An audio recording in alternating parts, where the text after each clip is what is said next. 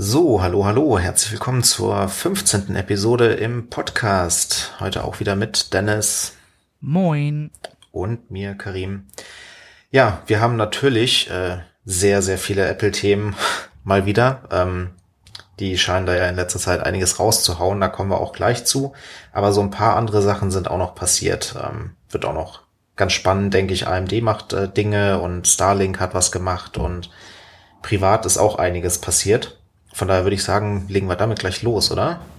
Ja, ich würde sagen, ähm, was war die Woche los? Ähm, ja, soll ich anfangen? Willst du ja, anfangen? leg doch mal los. Was war denn bei dir so Thema? Ähm, ich habe den äh, Launch der Next Generation Konsolen so ein bisschen verfolgt. Äh, man, wenn man das jetzt alle 15 Episoden sich angehört hat, weiß man, ich bin so der Hardware-Guy. Und es interessiert mich immer, was die da so in diese, ja, was so passiert. Da kommen wir auch in den News noch dazu. Da wird einiges äh, passiert sein. ähm, und ja, letzte Woche ist die Xbox Series X gelauncht und in Amerika auch die PS5. Und diese Woche also wenn ihr das hört, ne, ab Montag, ich glaube am 19. launcht die PS5 in, äh, in Deutschland. Beides übrigens äh, sehr geile Konsolen. Also wenn ihr euch keinen Gaming-PC kaufen wollt, ne, nochmal hier, da könnt ihr zugreifen. Definitiv. Ähm, auch wenn ihr schon einen habt, das ist super cool. Ähm, und zwar ja, das erste, was obvious ist, äh, Series X kam auf den Markt und das erste, was die Leute gemacht haben, ist, haha, ich troll mal alle, ich puste da mit meiner Vape rein. Äh, hat man ja oft gesehen, diese rauchenden Xboxen. Es ist, war ein Fake. Also obvious, wer in der Schule aufgepasst hat, weiß, dass nicht so viele Feststoffe in einer Xbox sein können, als dass das Ding da die ganze Zeit raucht, ja. Wenn das raucht, dann und man sieht es, dann würde es kurz hochrauchen, weil irgendwas verglüht, irgendwie ein, äh, ein Siliziumteil oder sowas. Aber das ist unrealistisch, sagen wir es mal so. Ja, und danach raucht dann nichts also, mehr. Genau, äh, schön zu sehen allerdings, der, Luft, der Luftstrom der Series X, der ist wirklich sehr gut optimiert worden. Wir erinnern uns, Xbox 360 war ein totales Desaster. Und die hatten das Ding ja hingeschnuddelt, damit sie, also ist das Umgangssprache? Also die haben es halt schnell auf den Markt geworfen quasi, ohne viel Entwicklung da reinzustecken. Ja, mein Hund dreht auch gerade am Rad. äh, und ähm, wollten einfach nur vor Sony quasi ihre Konsole auf den Markt hauen. Und ja, hat ihnen auch recht gegeben, nur sie hatten halt mit dem Ring, äh, Ring of Death dann Probleme. Äh, was sie erst in den Griff bekommen hatten mit der Slim, wo sie dann komplett das Ding auf komplett neu entwickelt hatten. Und das haben sie seit der One eben nicht mehr. Und bei der Series X haben sie es nochmal äh, noch hoch äh, abgesteppt, ihr Game. so viele Anglizismen. Naja, jedenfalls äh, ist da halt eine fette Vapor Chamber drin und äh, also wenn ihr so eine Series X hochhebt, die ist schwer. Ja, und das ist auch gar nicht mal so scheiße. Das ist schon gut, dass die so schwer ist, äh, dass die wirklich ein gutes Kühlkonzept hat. Ähm, Gegensatz zur PS5, die ist halt einfach nur groß, weil die hat dafür einen größeren Lüfter äh, drin und dann haben die sich halt das Geld von der Vapor Chamber und so gespart, haben das halt in äh, Liquid Metal und so ge gepackt. Äh, alles in allem PS5, Xbox Series X, ähm, ich glaube, kosten beide 4,99. Die Series X ist, wenn man nur über die Performance reden will, fast noch der bessere Deal. Ihr könnt im Moment. Naja gut, es sei denn, wenn man halt das CD-Laufwerk nicht braucht, dann ist die PS5 ja 400, ja, glaube ich, ne? Ja, aber dann ist man aber die, an die Preise im PSN Store gebunden. Und ja. der PSN Store ist äh, immer, also da wirst du selten Sales haben. Ähm, aber generell, ihr könnt euch im Moment zumindest keinen PC zusammenbauen, der in der Preisklasse liegt. Ich lasse da mal noch ein paar Jahre verstreichen. Aber die Dinger werden ja eher günstiger, die Konsolen. Ähm, ja, ich meine, klar, ihr könnt, äh, wenn ihr versucht, ungefähr äh, einen gleichwertigen PC zu bauen, wird der wahrscheinlich sogar eher ein bisschen stärker sein als die Konsole. Kostet dann aber halt auch, ich denke mal, 800 Euro, 900 Euro. Ähm, weil der hat auch unter anderem schon einen, äh, äh einen Zen 2 äh, Ryzen drin, ja, also schon was, also kann man im Moment noch kaufen, sind halt die aktuelle Generation, nicht die, die jetzt erst vor ein paar Tagen auf den Markt kamen. Aber trotzdem, ja, aktueller Zen äh, drin, dann äh, schon eine RX 6000 Serie äh, GPU, also von der neuen Generation. Und ähm, haben, also haben die beide auch drin. Und ich meine, die PS5 ist ein bisschen, ähm, hat ein bisschen, es ist nicht der komplette Ausbau, aber dafür höher getaktet. Deswegen wird das Ding noch ein bisschen wärmer. Ja, mal schauen, wie das ist. Also der, der ähm, ich war das Austin, Austin Evans, der den äh, Xbox Series X die neben, also den, den kompletten Chip hat er neben den von der PS5 gelegen. Der war schon ordentlich größer, der von der Xbox. Also die Xbox hat noch mal ein bisschen mehr Power. Die wollten sich das nicht nehmen lassen, dass sie bei der letzten Generation äh, paar Flops weniger hatten. Jetzt haben sie gesagt, komm, wir gehen all in. Und ja, also Next Gen Launch ist äh, interessant gewesen. Ich warte mal noch ab. Sagen wir mal, ich warte ab, bis die Dinger so im 300 Euro, 200 Euro Preisbereich sind, dann könnte ich eventuell zuschlagen. Ähm, aber ich denke, ich warte mal ab. Wie gesagt. Ja, also wirklich. Wenn jetzt Titel, die nur da drauf Rockstar laufen, Games gibt's ja eh noch nicht, oder? Ja. Genau, wenn Rockstar Games jetzt sagt, hier GTA 6, äh, dann äh, werde ich hier aber alles in Bewegung setzen, so ein Ding hier auf, den äh, auf meinen Schreibtisch zu bekommen. Ja. Aber solange jetzt, also interessiert mich das nicht. Es gibt keine Titel, die ich nicht auch hier zocken könnte. Ich habe eine Xbox One X zu Hause. Mit der kann ich auch einige Xbox äh, Series X Games zocken. Also, also die meisten Series X Games laufen ja auch auf der Xbox One, beziehungsweise ich habe ja sogar die One X und ähm, ja, ich habe mit Game Pass und so. Also ja, die ist übrigens auch noch ein äh, guter Gebrauchtkauf. Wenn ihr eine One X in, in die Finger bekommt, äh, könnt ihr euch auch die kaufen. Laufen, denke ich mal, noch die nächsten zwei Jahre die Spiele auch. Ja. Äh, was ist noch passiert? Ähm, vielleicht, genau, also wir hatten Corona-Lockdown und ich arbeite für die Gastro, sagen wir es mal so. Ähm, und ja, das war jetzt schon der zweite. Also Lockdown ist ja der falsche Begriff, ne? Es ist halt mittlerweile in der Umgangssprache, aber ja, wir wissen ja alle, was gemeint Down ist. Äh, jedenfalls, ja, Lockdown, Light, ich würde es eher Shutdown nennen, aber gut. Ähm, wir hatten diesen Shutdown und ja, sagen wir mal so, Gastrobranche läuft nicht mehr so gut und ich dachte, ich erfülle mir mal einen Traum. Ähm, also wer mich kennt, äh, weiß, dass ich eigentlich schon immer was mit Informatik lernen wollte. Also ich wollte sogar damals bei Karim, wo er gelernt hat, mit in die Firma. Das hat dann auch irgendwie nicht geklappt, was weiß ich. Vielleicht auch ganz gut gewesen. äh, vielleicht hätten wir uns auch gegenseitig irgendwie, keine Ahnung, pff, abgelenkt, man weiß es ja nicht, ne? Wenn man so sich gut kennt und so, man weiß es nicht. Vielleicht hätte man sich verkracht, wäre was ja schade gewesen wäre. Wie auch immer, äh, jetzt mache ich es nochmal. Und zwar mache ich eine Umschulung zum äh, FISI, also Fachinformatiker Systemintegration. Äh, weil ja, Anwendungsentwickler wird wahrscheinlich nichts für mich sein. Ähm, ich bin nicht so der der Soft Guy. Ich meine, FISI ist halt also ich weiß schon, was ich, äh, was, als was ich am Ende enden werde. So ein Sys-Admin irgendwie, der so eine Windows-Domäne administrieren muss oder Netzwerk äh, administrieren muss, ein Veso-Server.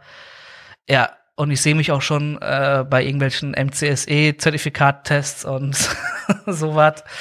Ähm, ja, wobei ich tatsächlich sagen, also viele, die äh, so Windows-Fans sind und so, ähm, die sich viel mit Windows beschäftigt haben, werden es vielleicht nicht so fühlen können, aber ich, ich fühle mich mittlerweile fast unter Linux äh, noch wohler. Also vielleicht nehme ich auch noch, also was heißt vielleicht, das werde ich wahrscheinlich sogar machen, irgendwie noch ein LPIC mit und guck mal, ob irgendjemand einen Linux-Admin braucht. Ja, ich glaube. Linux-Admins wird es äh, auf jeden Fall genug Nachfrage geben. Ich meine, Cloud. Genau. Ja. Und dann ähm, haben wir ja so oder so ähm, in unserem Freundeskreis, sagen wir mal so, Karim und meinem Freundeskreis, haben wir auch einige Leute, die sich da, die da in der Bubble unterwegs sind und dann, ja, werde ich mich mal umhören, was da gerade so der heiße Scheiß ist. Ja, äh, kommen wir zum zu meinem letzten Thema und zwar habe ich mir eine äh, KVM gekauft, also eine äh, nicht eine Kernel-Virtualisierung, sondern so eine ja, ihr kennt ja diese KVMs, die man eben, mit der man mehrere PCs an einem Monitor benutzen kann. Aber das ist eine äh, andere KVM, das ist so ein IP-KVM-Switch, wie auch im Rechenzentrum drin ist.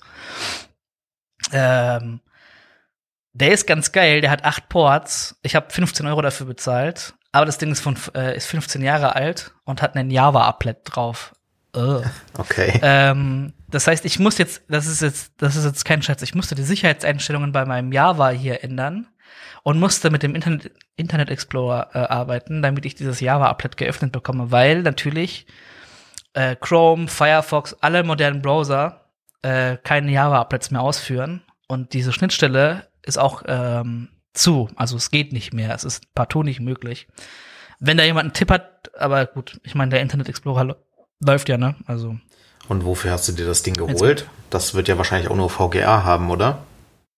Das hat nur VGA, aber es reicht mir aus. Ich wollte halt, ich habe halt äh, hier meinen Unraid-Server und wenn da mal was ist, habe ich halt keinen Bock, Tastatur, Maus und so anzuklemmen. Sieht halt nicht so geil aus. Und ähm, das ist halt mit Rug Mount. Und ähm, in meiner Abstellkammer, die ist relativ groß, meine Abstellkammer, steht schon mein 3D-Drucker. Und da muss ich halt die Tage mal ein Netzwerkkabel auch noch hinlegen. Und dann habe ich halt Lackrack, also diesen Lacktisch, also Lack von Ikea. Und da ist halt dann einmal der KVM-Switch und oben steht so ein Elite, äh, der Elite-Dingsbums, äh, HP Elite HP Compact Elite Dingsbums. Ja, genau das Teil. Äh, ist klar, was gemeint ist, ne? Mhm. Diese ähm, Desktops. Und ähm, ja, läuft übrigens sehr gut. Ich habe schon eine äh, VM auch aufgesetzt, Windows Server zum Üben. Und ja, ich glaube sogar tatsächlich, dass ich lieber Linux-Admin werde. das kann ich verstehen. Ja. Ich, äh, ja, kannst du mir mal die Gruppenrichtlinien umändern? Ich kann nichts installieren. Aha. Mein Windows, mein Desktop ladet nicht alle Anwendungen im Homeoffice. Ja, was haben Sie denn für eine Leitung zu Hause? DSL 6000. Der braucht 50 Minuten zum Hochfahren. Ja, weiß auch nicht, warum das. Ja, naja. Aber ich freue mich jetzt schon drauf. Weil das ja dann auch was eher bei dir denn so passiert? Support ist, ne? Ja, aber das ist trotzdem. Das fließender ähm, Übergang, ja. Also, so mein, also es klingt doof, aber ich glaube, im Moment ist mein Traum einfach, irgendwo Nachtdienst zu schieben und wenn der Server ausfällt, dass ich der Geil bin. So, also wir, wir haben beide diesen einen Kumpel, du weißt, wen ich meine, der immer Nachtschicht geschoben hat und sich irgendwie Videos über Flugzeuge angeschaut hat. Ja. Ähm, es ist nicht ganz, es ist nicht ganz scheiße eigentlich, der Job. Es ist natürlich langweilig und einseitig, aber irgendwie ist es auch geil ja, wir nehmen jetzt Podcast immer nachts auf, weil ich habe eh nichts zu tun. Ah, mein Server brennt. ja, ähm, genau, apropos brennt, was ist denn so bei dir passiert? Ja, ich war in der Sauna und ähm, habe den Fehler gemacht, meine Watch mitzunehmen. Ich dachte mir so, ja, äh, ist halt wasserfest, von daher passt schon, also meine Apple Watch. Und ähm, mhm. dann habe ich mich da in die Sauna gesetzt und es war halt so die 90 Grad Sauna und ähm, irgendwann in diesem Verlauf äh, bin ich dann natürlich auch danach halt noch ins Schwimmbecken gegangen und so weiter und dann äh, bin ich raus und wollte gucken, wie spät es ist und plötzlich ist die Uhr aus und dann gucke ich mir die so an und äh, sehe, oh Gott, riesen dicker fetter Riss in der Uhr. Also irgendwie ist das Display gesprungen, weil ich meine, die Uhr ist jetzt glaube ich auch schon drei Jahre alt mhm. und ähm, ja, Innereien komplett voll mit Wasser. Also das Ding war tot. Ja. Du hast schon gesagt, äh, du willst das direkt haben und äh, versuchen zu fixen. Ich fix das, ja. Also zumindest versuche ich es mal zu fixen. Ist ja auch eine Series 3, ne? Genau, ja. Hat, hattest du die Cellular oder? Nee, äh, einfach nur WLAN. Okay. Und halt auch, ähm, also die hat ja noch irgendwie, ich glaube, acht oder vier Gigabyte äh, Speicher, irgendwie ganz wenig. Also so die letzten mhm. Updates, da musste ich schon immer die Uhr zurücksetzen, damit ich noch das Update draufladen kann. Das, äh Jetzt ist natürlich die, die Frage, die alle äh, Anleger in Apple-Aktien in, interessiert. Hast du dir eine neue gekauft? Selbstverständlich. Ja, natürlich, weil sie ist schon ziemlich nice. Ja, das, also das. Gibt's in Estland schon Series 6? Ja. Das äh, ah, war erstaunlich schmerzlos. Ich bin da reingegangen und habe das Ding in die Hand gedrückt bekommen. Das äh cool. Ähm, ja, also man fühlt sich halt auch so, so nackt dann, ne? Ich bin dann halt vom Schwimmbad nach Hause gegangen, ich ohne der das. Uhr und war irgendwie komisch. Vor allem muss ich dir ja immer, wenn du äh, Workouts machst, muss ich dir ja immer irgendwelche blöden Nachrichten schreiben. Ja, ich habe mich ja auch gefragt, wenn du halt ein Workout machst und deine Uhr es nicht trackt, hast du es dann wirklich gemacht? ja. Ja, ich habe nicht abgenommen. Ja, hast du auch deine Trackings immer angemacht? Ach so. Ja, ja. genau. Ähm, aber, um das mal zu erklären, du hast halt mit den 90 Grad den Kleber um dein Display rum schön angelöst. Plus ähm, durch das Abschrecken im kalten Wasser hast du halt wahrscheinlich den Riss im Display verursacht. Ja. Also das Ding hat geglüht wahrscheinlich. Du hast es nicht gemerkt, weil dein ganzer Körper war ja warm. Und dann hast du das Ding halt so, ne, das, also nüchtern betrachtet hätte es wahrscheinlich gezischt, als du es ins Wasser gedingst hast. Ja, das. Ja, aber es war ja wahrscheinlich alles einfach nur Schwimmbad, also kein Salzwasser, ne? Nee, kein Salzwasser. Aber ja, ja, das mit, äh, mit dem äh, in die Sauna mitnehmen und dann abschrecken, das hätte man sich doch noch mal überlegen können, vor allem wenn da halt schon so ein bisschen Kratzer drin sind und das Ding halt schon gegen Wände geworfen wurde, ne? Ja, ja klar. Gut, gegen Wände geworfen? Ja, wenn du halt irgendwie da dich bewegst und dann zack, bam, haust du dann deine Hand gegen die Wand. Ach so. Ich mache das öfter mal, ich bin nicht so gut in Grobmotorik. Ich dachte, im Hause Karim wirft man Ohren gegen die Wand. Nur sonntags. Scheiße! Computer hängt wieder. gut. Ja. Ähm, nee, ich bin froh, dass meine noch funktioniert, auch wenn ich die auch schon ordentlich ramponiert habe, muss ich sagen. Ich bin auch so ein, na, also Kratzer und so, obwohl die schon einmal ausgetauscht wurde ich habe da so fiese Schlieren drauf irgendwie. Ich habe mir das so die obere Schicht abgeschabt irgendwie. I don't know. Mhm. Aber es ist halt jetzt auch schon, ist halt eine Series 3 und ich benutze die noch so lange, wie sie Updates bekommt und dann. Ja, ist auch, ich meine, also ich, das ist auch eine, eine, eine lustige Sache. Ich habe mir halt dann die 6 auch unter anderem deswegen geholt. Also ich habe überlegt, ob ich mir vielleicht nicht dann irgendwie die SE oder so hole. Aber die hat ja dann den EKG-Sensor nicht drin. Und ähm, hm das war mir halt eigentlich schon wichtig, weil ich finde das ein gutes Ding und äh, gerade wenn man halt so ein bisschen mehr also, Kilos auf den Rippen hat, dann kann man so ein EKG ja schon gerne mal machen. Ja, das stimmt. Und was sagt dein EKG alles gut? Mein EKG sagt, Arschloch, du bist in Estland. Oh, das geht in Estland nicht, ne? Das geht in Estland nicht. Das geht in so ziemlich jedem Land außer in Estland. Und jetzt muss ich entweder äh, einmal nach Deutschland fliegen, das Ding dann da aktivieren, oder mit der Fähre mhm. äh, nach Finnland ähm, und das dann da aktivieren. Und habe mich halt ein bisschen informiert, wie das so funktioniert. Dachte mir, vielleicht kann man ja halt dann irgendwie GPS faken oder halt Flugmodus rein oder sowas und einfach die Region umstellen, aber anscheinend geht er da über die Cell Tower ID. Also der sagt halt, wenn du im Flugmodus bist, ähm, geht nicht, musst du halt rausgehen. Und äh, wenn du dann den Flugmodus verlässt, dann verbindet er sich halt mit einem Cell Tower und wenn da dann Estland steht, dann geht's nicht. Und ähm, Dementsprechend, wenn du das dann einmal in der Health App dann in einem Land aktivierst, in dem das halt erlaubt ist, dann passt es auch. Dann kann es auch wieder zurück. Ähm, aber dieser Onboarding-Prozess muss halt quasi einmal mit einer Cell Tower ID gemacht werden. Oder ja, ja. oder man äh, zieht sich ein iCloud Backup, passt da so eine äh, P wie heißt, heißen diese Config-Dateien von Apple? P-List. Genau, eine P-List an. P-List. Macht dann da aus einer 0 eine 1 sagt hier Onboarding completed und stellt das Backup wieder her. Ah. Dann klappt's angeblich auch wieder. Aber das wolltest du jetzt nicht riskieren. Ja, ich habe mir gedacht, ich werde ja hoffentlich Ende der nächsten Woche oder so dann mein iPhone 12 Pro endlich mal in der Hand halten. Ah ja, ähm, und dann werde ich das in dem Zuge dann machen, weil jetzt dann noch mal so Backup hin und her spielen und dann gucken, dass das und so weiter, hatte ich keinen Bock drauf von daher. Also das ja, das äh, hier übrigens noch eine, eine Ergänzung. Ich hatte ja mein iPhone 12 bekommen und ähm, wenn ihr eine ein Backup zieht von eurem iPhone, macht am besten ein verschlüsseltes iTunes Backup. Da werden am meisten Daten mit rübergeschoben. Sowohl bei einem iCloud Backup als auch bei einem unverschlüsselten iTunes Backup werden gerade bei Online-Banking und sowas die Daten nicht mit rübergenommen. Aber wenn man ein verschlüsseltes I äh, iPhone Backup macht, das heißt mit einem Passwort, ähm, dann wird das verschlüsselt und dann ähm, mit, mit eurer Key Store. Ja. Euer, genau, da wird das dann verschlüsselt. Und dann sind auch die Sachen vom Google Authenticator mit rübergezogen worden. Ich habe es mir gemerkt. Ich habe es versucht zu decrypten bis iOS 13, 14, glaube ich. Nee, Moment, wo, wo sind wir im Moment bei iOS? Äh, 14, glaube ich. 14, genau bis iOS 12 oder 13 so rum. Irgendwo da ging das noch und dann haben die die Verschlüsselung aber so weit umgestellt, dass im Moment geht das nur noch mit einem Forensik-Tool und das wollte ich mir jetzt nicht kaufen.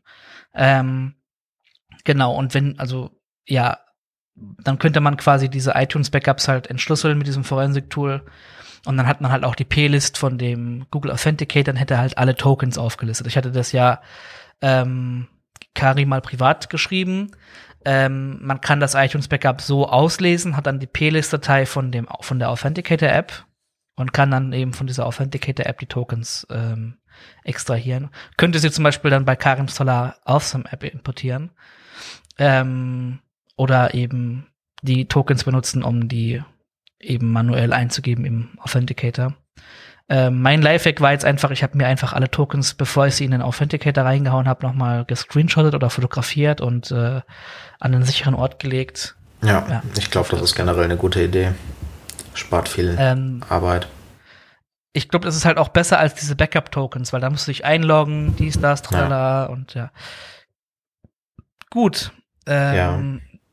Dann hatte ich noch, äh, hast du noch was? Habe ich ein Buch gelesen von äh, Sascha Lobo und äh, der hat darüber geredet, äh, Cyborg und so.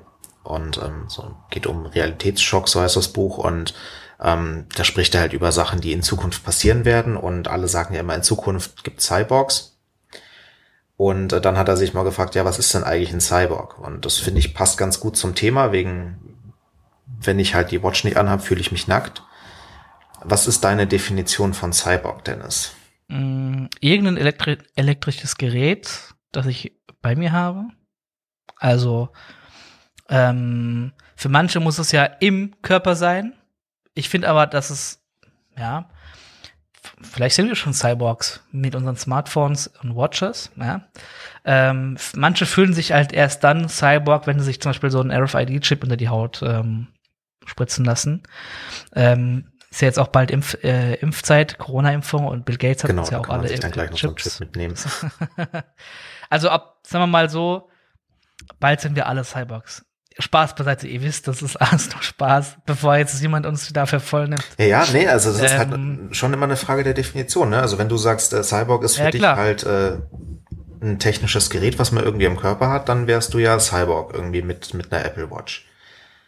Ähm, Richtig, ja. Ich, ich, ich, äh, ähm, ich verändere ja meine Fähigkeiten. So zum Beispiel, ich kann super gut auch googeln und Cyborg-mäßig ist halt auch schon, also wenn ich irgendwas nicht weiß in der Konversation, kann ich einfach was googeln und kann es reinwerfen und die äh, Konversation läuft nicht so, wie sie vor 20 Jahren gelaufen hätte, ohne Smartphone.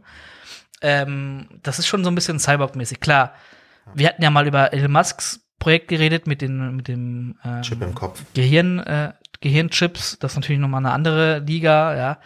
Aber vielleicht sollten wir Cyborg einfach in so Levels wie autonomes Fahren einteilen. So Cyborg Level 1, 2, 3. Vielleicht ist das ganz sinnvoll, dass wir jetzt Cyborg Level 0 oder 1 sind, ja, und in 20 Jahren gibt es Cyborg Level 2 oder 3. Und der hat dann implantierte Chips, die ihm was bringen oder ich muss in Zukunft bei McDonalds nur noch so meine Hand hinheben und die wissen. Ne? Ja, also ich meine, das mit bei McDonalds nur so meine Hand hinhalten und dann kann ich da bezahlen. Das nennt sich Apple Pay. Ne? Geht ja sogar schon. Ja, stimmt. Ja, genau.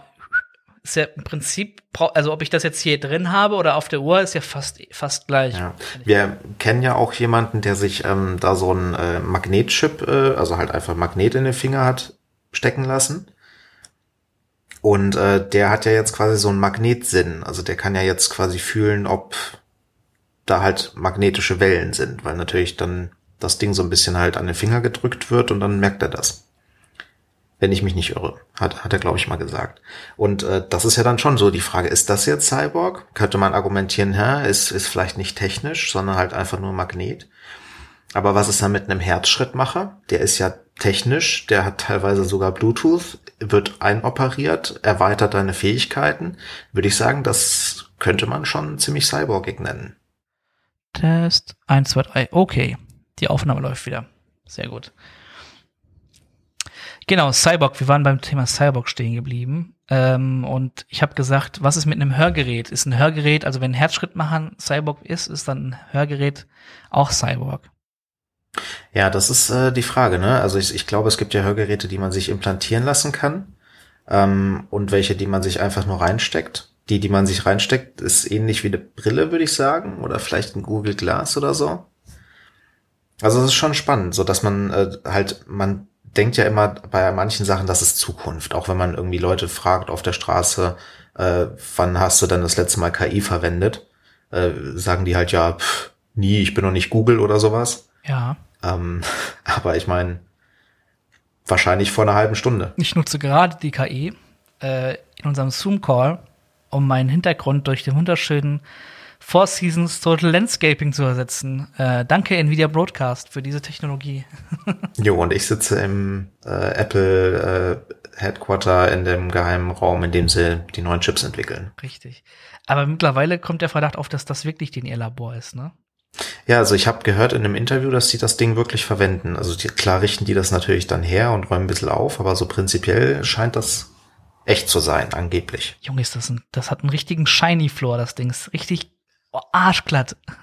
also ich muss sagen, ich finde da dieses äh, Apple äh, HQ allgemein sehr interessant. So dass das sieht halt nicht wirklich aus, als würde man da gerne sein wollen. Da hast du dann so einen riesen Flur, wo halt einfach nichts ist. Mhm. Als das Ding damals gebaut wurde, 2012, äh, hat ein, mein ehemaliger Arbeitgeber einen Witz gemacht von wegen, ja, wenn ihr das da baut, dann gibt's da eine Menge Jobs. ja, und dann ist ja der Steve Jobs leider verstorben. Aber trotzdem, das war ist ja auch so ein bisschen so ein sein Traum gewesen, was sie da verwirklicht haben. Ja. Ja. Ja, wenn er doch bloß ein Cyborg gewesen wäre und kein Schwurbler. Äh, naja. Ja. Äh, Fun Fact übrigens, ne? Also ich weiß nicht, ob ihr das wusstet, aber Steve Jobs ist ja nur an seinem, also ich hoffe, das ist jetzt natürlich nicht nur, aber es war natürlich ein schlimmer Krebs, ne? Und Gott hab ihn selig, aber es ist wohl so gewesen, dass er sich halt nicht der äh, richtigen Medizin angeschlossen hat, sondern eben versucht hat, äh, Schwurbelmethoden durchzuführen und da der Schwurbelei äh, verfallen ist. Und eine Chemo, also ich glaube, er hatte eine Chemo oder so, aber er hat das nicht so, ne, also er hat da auch viel Alternativmedizin nicht rumprobiert und deswegen hat es ihn dahin gerafft, leider. Ja, vielleicht, wenn es keine Schobeleien gegeben hätte, hätten wir jetzt noch an Steve Jobs. Wenn auch vielleicht ziemlich, ziemlich fertig, aber naja. Ja, ähm, du hast noch ein Thema? Ja, genau. Ich habe mir, äh, bevor das Apple-Event war, überlegt, beziehungsweise habe mich gefragt, was machen die jetzt? Die haben ja jetzt in Big Sur ähm, das Design so ein bisschen angepasst. Bin ich übrigens von den Icons doch kein großer Fan. Ähm, aber ist ein anderes Thema. Ja. Weil sie haben auf jeden Fall Sachen größer gemacht. Also die Navigation ist größer und Menüpunkte sind größer und das ist alles so ein bisschen touch-optimierter, möchte man sagen. Das stimmt, ja. Und äh, du hast auch die äh, iOS-Apps, die jetzt da laufen, ne? Genau, und iPad-Apps vor allem und sowas. Und deswegen stellt sich halt dann schon die Frage, ähm, also ich hätte mir vorstellen können, dass sie halt irgendwie so ein MacBook mit äh, Touch vorstellen. Meine Freundin hat dann gesagt, nee, das werden sie nicht tun, weil so Touch auf dem Laptop, also sie hat halt dieses äh, MateBook Pro da von Huawei, was halt so ein Touch drin hat. Und ähm, Sie meint, das braucht man nicht und verwendet man einfach nie, außer halt vielleicht, um mal irgendwie ein PDF zu unterschreiben oder ja, sowas. Hat sie auch recht. Oder halt, genau, oder halt, wenn man dann so eine Yoga-Variante hat, wo du halt dann wirklich das Ding komplett umklappen kannst ja, und es dann als Tablet benutzen kannst. Genau, bei einer Yoga-Variante verstehe ich es auch. Also ich habe einen Kumpel, das bei diesem Kumpel sind sogar zwei Punkte, die ich jetzt hier äh, einmal äh, nochmal Callback zum Thema Cyborg. Der hat übrigens ein äh, Blutzuckermessgerät, das er einfach so in seine Schulter reinsteckt, ist ja auch Cyborg. Mhm. So viel zu dem Thema. Ähm, aber ähm, er hat so ein, so, ein, so ein HP 360, das kann man so umklappen und dann hat er ein Tablet. Und dann sage ich wieder, okay, dann ist es cool. Aber ich glaube nicht, dass Apple das sowas, äh, so eine, sowas auf den Markt werfen wird. Und ähm, wo wir gerade über Steve Jobs geredet hatten, das ist so ein bisschen so eine Politik, dass man kein, dass die keine ähm, Touchgeräte in die, also dass die keine Touchscreen Macs bauen. Ich könnte mir höchstens vorstellen, dass ein iPad Pro irgendwann ein macOS bekommt, wobei ich da auch nicht so dran glaube. Genau, das wäre dann so der nächste Punkt. Das iPad Pro hat ja jetzt eine Tastatur und äh, ein Trackpad mhm. bekommen. Mhm. Also als Anhängsel. Damit ist es ja fast schon halt so ein Yoga-Ding. Weil du machst halt die Tastatur ab, dann hast du ein iPad und machst die Tastatur ja. ran, dann hast du einen Laptop. Stimmt, das ist äh, Apples Derivat davon, ja. Genau, und äh, da ist jetzt halt dann, da läuft dann dieses iPad OS drauf und mit dem kann man halt einiges nicht machen, weil es eben Managed OS ist und es eben nur so weit geht, wie Apple das möchte. Haben wir auch schon öfter drüber geredet, aber jetzt ist die Frage, wo ist dann die Grenze? Also wo hört das iPad auf, ein iPad zu sein? Vor allem, wenn jetzt halt die Macs auch iPad-Chips drin haben im Endeffekt. Ja. Ähm, und teilweise auch keine Lüfter mehr, dann ist ja schon wirklich die Frage, was ist jetzt der Unterschied zwischen einem Laptop und einem iPad? Oder dem Tablet generell. Und dann könnte man sagen, ja, das Einzige, was das Ding unterscheidet, ist tatsächlich halt das Betriebssystem. Ja, und Preise sind die auch ganz nah beieinander, ne? Genau. Ja. Und dann gibt's ja schon einige Leute, die sich gerne macOS auf dem iPad wünschen würden. Da würde ich, glaube ich, als Option auch dazu gehören. Ja, wäre schon auch cool. nicht schlecht. Und äh, dann ist ja auch noch so die Sache, dass man ja irgendwie auch noch diesen Traum hat, dass man sein Handy dann an den Bildschirm anschließt und dann dass äh, da dann so einen fertigen Desktop hat, so wie das ja Samsung macht und äh, alle möglichen ja schon mal probiert haben. Also ich sag's dir, wenn ich mein iPhone 12 Pro mit diesem A14-Chip einfach mit so einem popeligen, ich habe so einen Lightning auf HDMI-Adapter anschließen könnte und ich hätte dann einen äh, ARM-Desktop von auf, mit, mit macOS. Ich denke, damit kannst du schon viel machen. Der A14-Chip ist schon schnell. Also ja. der M1 ist ja schneller, kommen wir dann noch später zu. Aber der A14-Chip könnte schon viele Desktop-PCs äh, überholen. Also Genau, und selbst wenn er nur mithalten kann, wäre das ja vollkommen in Ordnung für Leute, ja. die das halt einfach nur zum Browsen oder halt mal irgendwie was schreiben oder so verwenden. Also das, das halt würde ja vollkommen ausreichen. Und ich glaube, das würde es auch äh, gesellschaftstauglich machen. Dann haben vielleicht viele Leute nur noch einen Desktop zu Hause stehen. So ein, also Desktop meine ich, äh, Bildschirm. Bildschirm und ja. vielleicht eine Maustastatur und das war's. Mehr PC brauchst du dann auch eigentlich nicht, ne?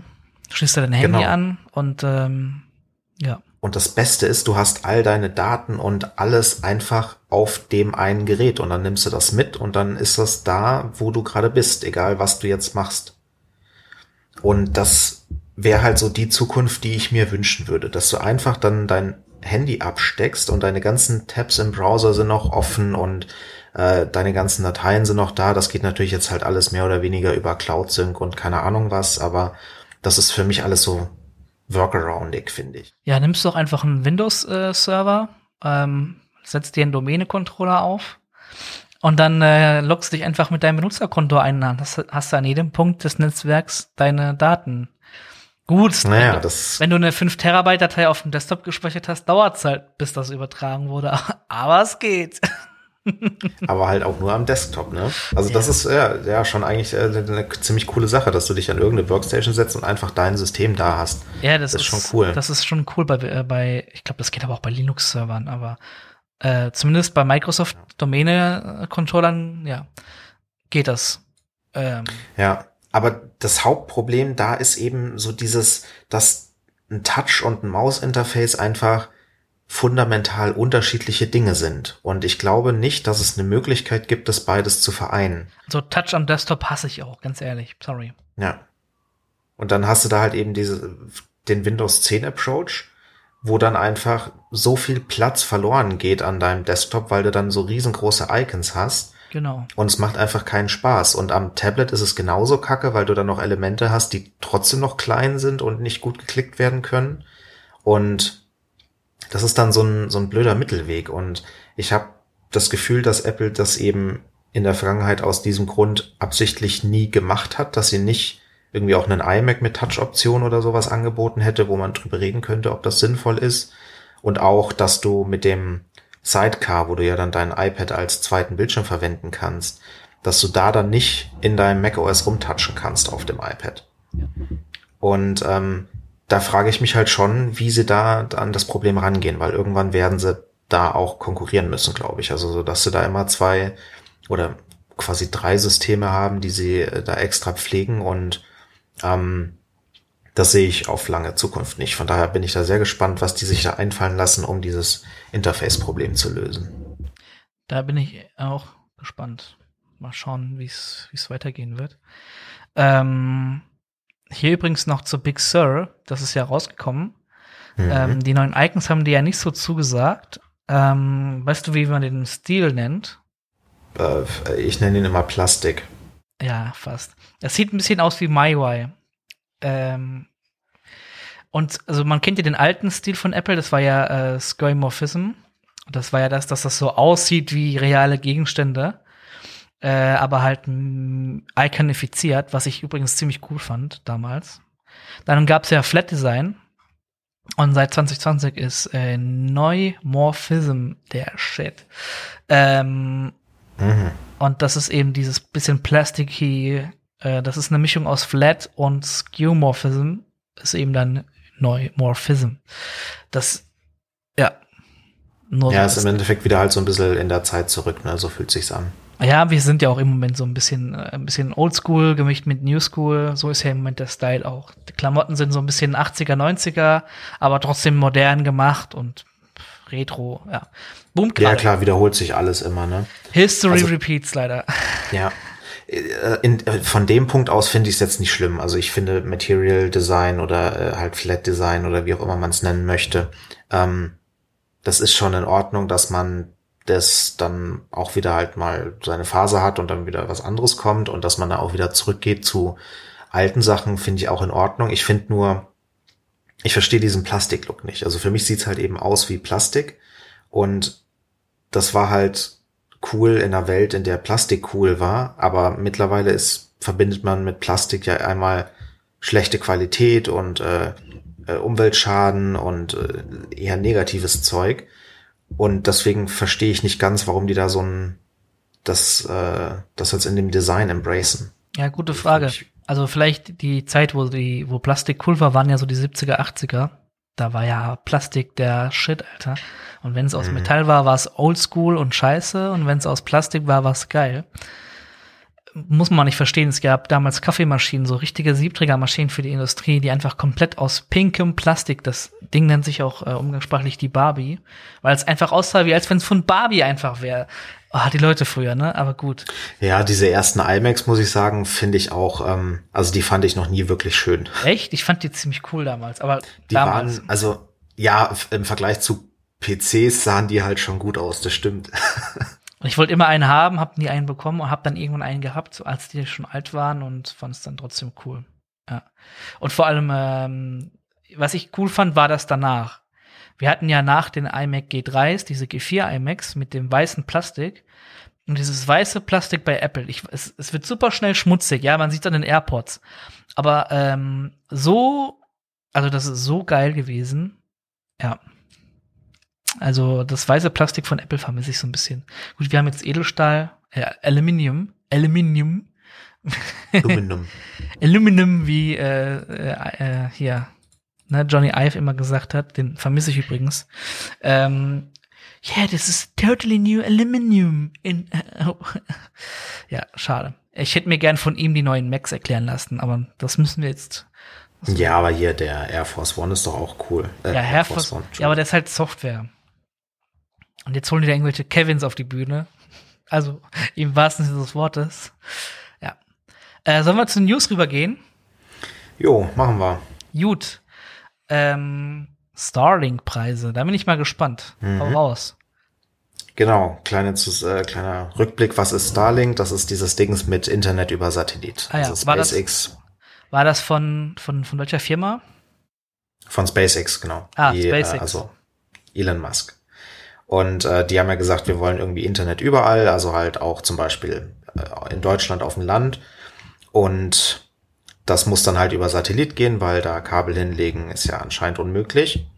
Und äh, da haben sie ja jetzt teilweise, also mittlerweile schon einige Satelliten ins All geschossen und wollen ja noch mehr machen. Und mittlerweile sind sie an einem Punkt, an dem sie tatsächlich schon eine Beta anbieten. Und zwar eine, wo man, wenn man sich da als Interessent angemeldet hat, man jetzt auch Einladungen bekommt. Okay. Und sie, sie haben es genannt, die Better Than Nothing Beta. Better Than Nothing. Oh, das ist so traurig, wenn du, wenn du das brauchst. Ja, also damit wollen sie halt, haben sie geschrieben, die Expectations ein bisschen äh, lowern, weil es eben noch Beta ist und wahrscheinlich noch nicht alle Satelliten deployed sind und ähm, vielleicht auch noch technisch irgendwie Probleme. Aber es gibt immerhin schon Preise und äh, was man erwarten kann und sowas. Von daher, das finde ich schon interessant. Ich weiß nicht, hast du, hast du dich da ein bisschen informiert? Sonst würde ich jetzt nämlich mal raten lassen, was du glaubst, was passiert. Was passiert was? Also wie viel es kostet, wie schnell es ist und sowas. Latenz. Ähm, ja, den Preis, den hat mir die URL schon verraten. Ah. Aber sonst weiß ich noch nichts. Ähm, also wir können den Preis ja mal choppen. Hier steht äh, äh, HTTP, bla bla bla, Starlink priced at 99, ich denke mal 99 Dollars pro Monat. Ja. Ähm, ja, ansonsten 99 Euro im Monat, ja, gut, ne? Wenn du sonst kein Internet hast, ist das ja, es geht noch. Also es gibt teurere Tarife bei der Telekom. Ähm, ja, und wenn man sich überlegt, dass man dann halt eben auch im tiefsten Urwald irgendwie Internet hat, ist das schon echt cool. Ja, da freuen sich die Leute in Bayern. Ja. ähm, das ist natürlich schon cool. Ähm, weißt du denn auch, wie die Technik funktioniert? Ja, also ähm, erstmal brauchst du natürlich halt noch so ein Starlink Starter Kit quasi. Ähm, das, das kostet 500 Dollar. Ja, immer noch günstiger also, als deutsche Glasfaser. ja, da ist dann halt so ein Satellitenterminal mit drin, äh, also halt quasi die Antenne und keine Ahnung was und dann so ein Tripod, wo du das dann irgendwie mounten kannst und ein WLAN-Router. Okay. Und äh, wir hatten ja schon mal drüber geredet, ne, ein paar Folgen vorher, wie das Ding funktioniert. Das ist ja, wenn ich das richtig im Kopf habe, ich bin mir nicht mehr hundertprozentig sicher, aber ist ja ähnlich so wie diese Dinger, die auf die Flugzeuge draufgeschraubt werden, diese kleinen äh, Boxen oben drauf, die dann Internet ah, ja. machen. Genau. Und ähm, also im Endeffekt halt natürlich Antenne, Satellitenschüssel, ähnliches Teil und dann passt es schon. Und halt eben im, also die das wird halt hoch und äh, runter geladen über äh, Satellit. Bei vielen Dingen ist ja so, dass du dann den Download über Satellit kriegst, weil ist ja einfacher und den Upload äh, machst du dann noch über Handynetz oder sowas. Also und das ist ja bei Starlink nicht. Vielleicht hier mal eine Anekdote. Es gab, das geht's vielleicht immer noch. Es gab mal so einen SAT-Anbieter, der das eben gemacht hat, SAT über Internet. Und der hat, glaube ich, also bis in die 2010er Jahre oder sogar 2013er Jahre ohne Joke einfach äh, Download über Satellit mit, keine Ahnung, 10.000, 20.000 Download gemacht und Upload gegenüber ein 56k Modem. Dann hast du halt ein Upload von 5 Kilobit, aber ein Download von 10.000. Das ist mehr als asynchron, also. Ja. Gut. Ähm, aber das ist natürlich schon mal cool. Das wird dann wahrscheinlich ähm, eben genauso mit dieser Technik von den Flugzeugen funktionieren, was ja ziemlich cool ist. Ähm, ich, ja, bin, ich bin aber was glaubst du denn jetzt, was sind da für Speeds? Jetzt genau. musst du raten. Ähm, ja, vielleicht 10, 20.000, so um den Dreh rum. Oder vielleicht haben wir schon die Gigabits? Äh, nee. Also 50 Mbit bis 150 Mbit sagen sie. Wahrscheinlich. Ja, ist doch gut. Je nachdem, wo der Satellit ist. Teilweise auch mal gar kein Internet, wenn gerade kein Satellit da ist, aber. ähm, und dann Latenz. Weil das ist ja dann schon interessant. Das kann ja große Schwankungen haben quasi so. Also ich würde mindestens 50 ms, also 50 Millisekunden würde ich auf jeden Fall mindestens sagen, wenn nicht sogar 100 Millisekunden. Was sagt Elon?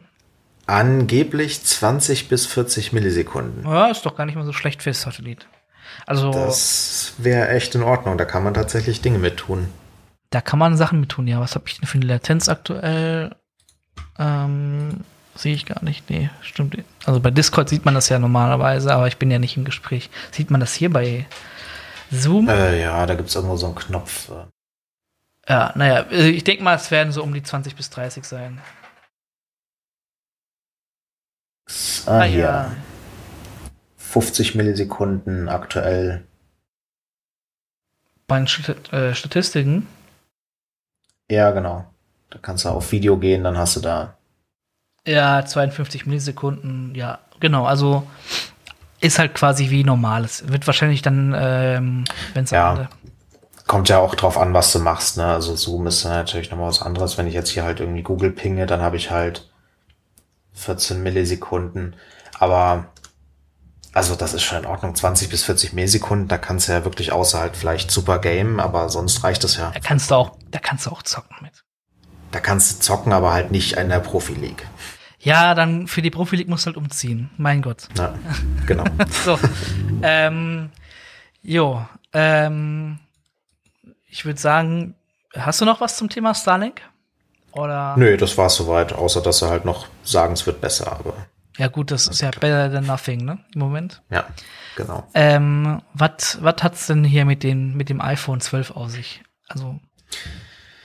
Jo, da hat ja einer dann direkt sich zwei gekauft, zwei iPhone 12 und hat die dann mal auseinandergeschraubt und das Logic Board mal ausgetauscht.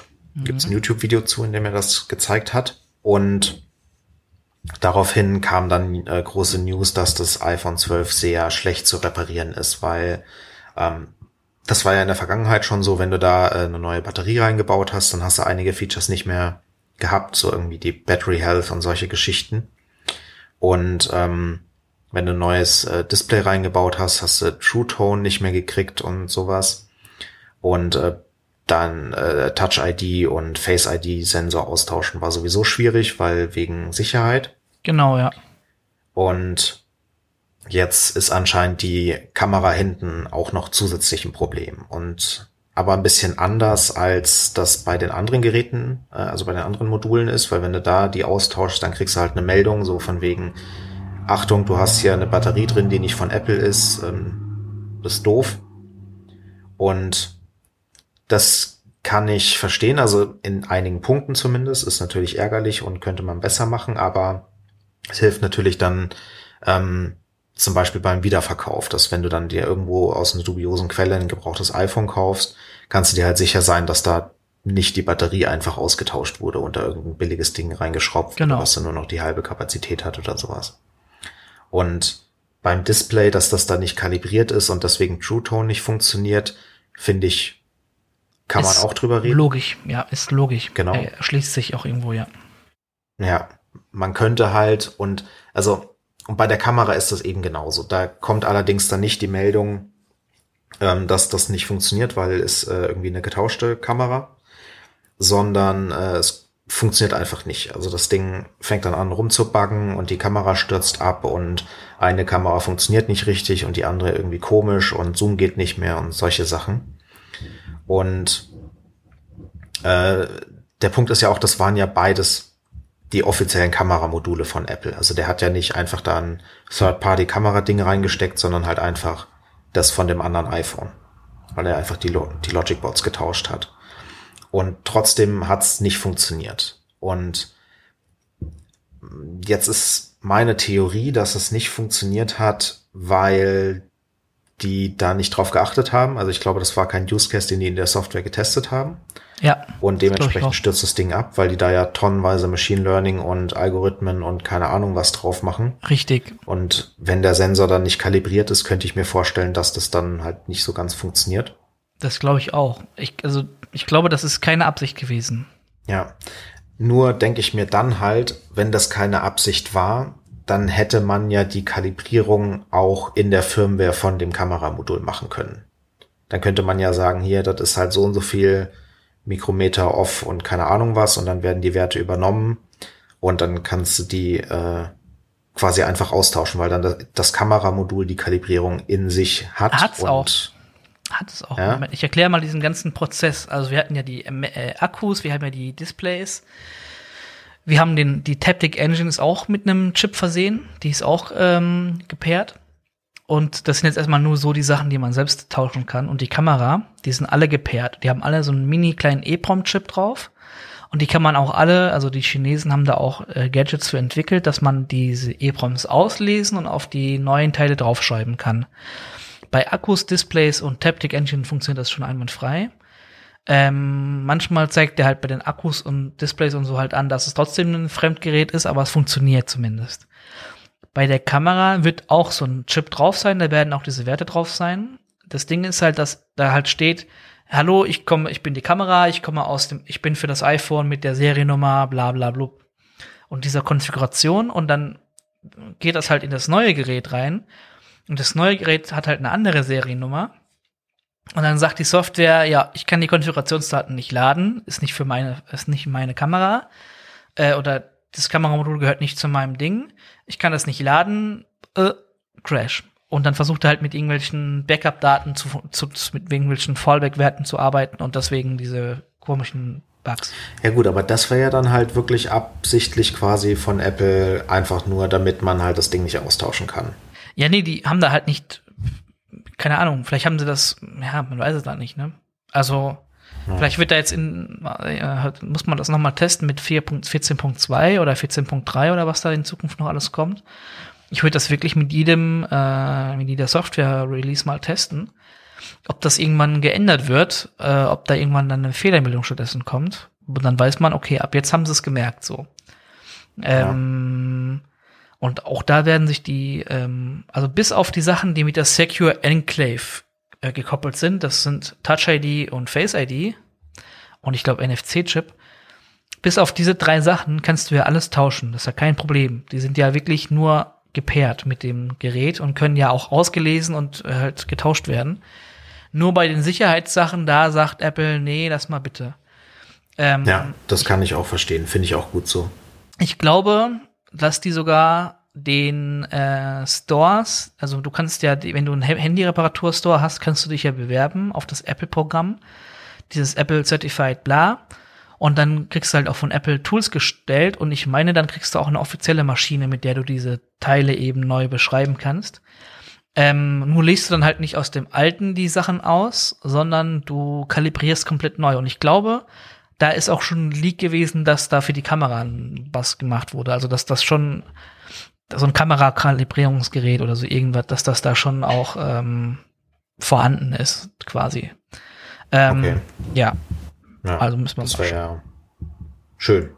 Ja, also auf jeden Fall ist das möglich. Also Apple kann die Kamera schon tauschen, ja. Und auch Fremdwerkstätten können das tauschen, wenn sie eben im Apple-Programm sind.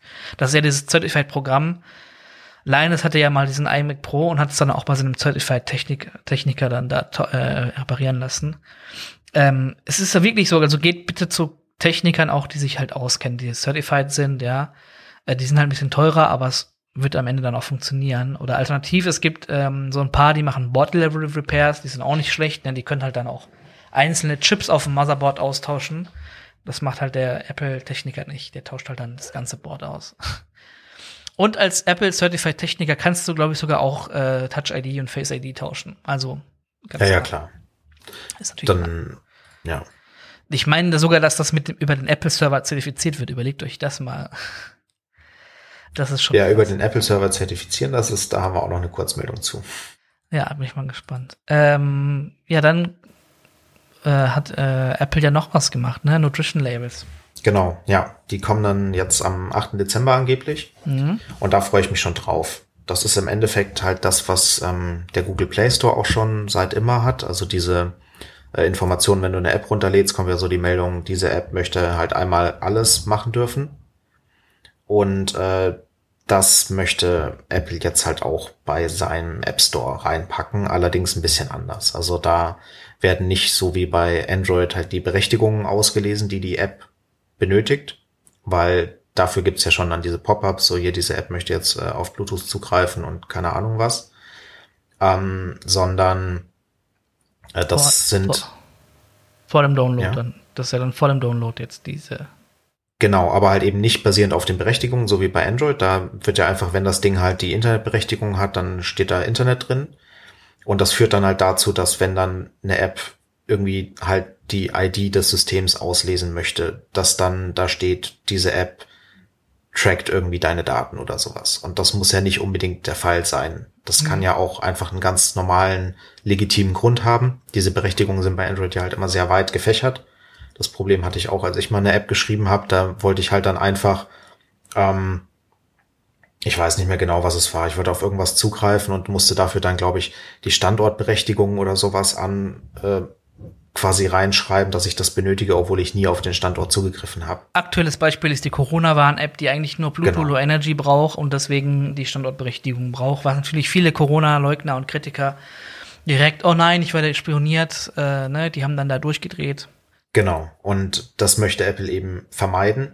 Deswegen haben sie gesagt, wir machen das äh, auch, äh, also wir zeigen halt auch so eine Karte an, wo dann diese Informationen drin stehen, aber diese Informationen müssen von den Entwicklern eben selbst ausgefüllt werden. Also Facebook muss dann halt da quasi alles anhaken und äh, Services, die so ein bisschen Wert auf Datenschutz legen können, dann eben wirklich nur die Sachen anwählen, die sie tatsächlich auch machen. Und das Ganze wird dann natürlich halt von Apple kontrolliert und das wird sichergestellt, hoffentlich, dass die Entwickler da keinen Quatsch anwählen. Hm. Aber das sind dann halt eben auch so diese zwei Seiten. Eine Seite ist einmal, die Informationen ist hoffentlich akkurater und enthält dann auch wirklich Details, äh, für was die, diese Berechtigung wirklich genau benötigt wird. Ähm, und auf der anderen Seite kann man eben auch sagen, ja, das gebe ich jetzt nicht an. Da ist halt dann die Frage, wie sehr das dann bei diesem Review-Prozess auffällt und wie sehr die da Wert drauf legen. Aber angenommen, die kontrollieren das gut, fände ich das, äh, glaube ich, einen sehr schönen Ansatz. Ja, Wird halt verglichen so mit diesen Nährwertangaben, die aktuell ja auf äh, Produkten zum Essen draufstehen, so hier so viele Kalorien und so viel Zucker und sowas. Ja, wir sind ja Cyborgs, wir müssen ja wissen, was für Apps wir konsumieren. Genau. Ja. Ähm, ja, ich bin gespannt, ne? Also, wenn du TikTok, Facebook, WhatsApp und Instagram installiert hast, hast du ja ein All-In, ne? Das ist ja wie als wenn du äh, einmal bei KFC, McDonalds und Burger King zu essen warst. Da hast Genau. du auch Ja, besten Nutritions. Da bin ich schon echt gespannt drauf, ob dann wirklich dann bei der Facebook-App einfach steht, ja hier, wir hätten gern einmal alles und wir verwenden komplett jede Information auf deinem Smartphone, um dich nur irgendwie zu tracken. Ja, TikTok ist wahrscheinlich ähnlich. Ja. Bin ich gespannt. Ja, TikTok, so, also wenn wir es dürften, würden wir auch noch gern die E-Mail-Nummer haben. Bei Android dürfen wir es, bei euch kriegen wir es nicht, bei Apple wäre schon ganz geil, wenn wir die auch noch kriegen würden. Warum braucht ihr denn die E-Mail? Ach ja. Wir haben halt, ne? Ja. Ja, ähm, Zimmer haben halt. Ähm, jetzt geht's ums Rasieren, aber nicht um ums normale Rasieren, sondern ums umgangssprachliche Rasieren. Und zwar ähm, haben wir so ein paar Neuerungen in der IT-Welt, so ein paar neue Chips, neue GPUs und vor allem neue Macs.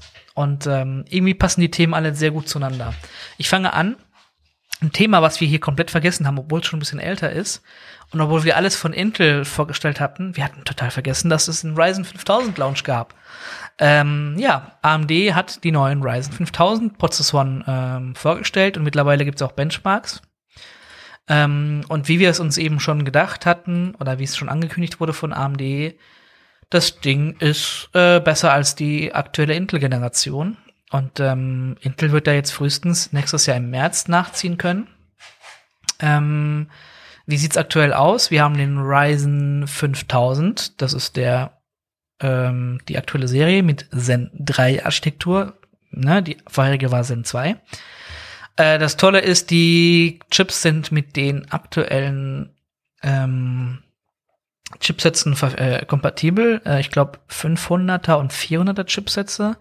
Wobei du bei den 400er Chipsätzen den BIOS-Update machen musst. Das hatten wir mal früher erklärt in einer früheren Folge. Mhm. Ähm, ja, wie sieht's da aktuell aus? Es gibt den Ryzen 9 5950X. Das ist so das Flaggschiff von den ähm, Dingern. Das hat zwölf Kerne.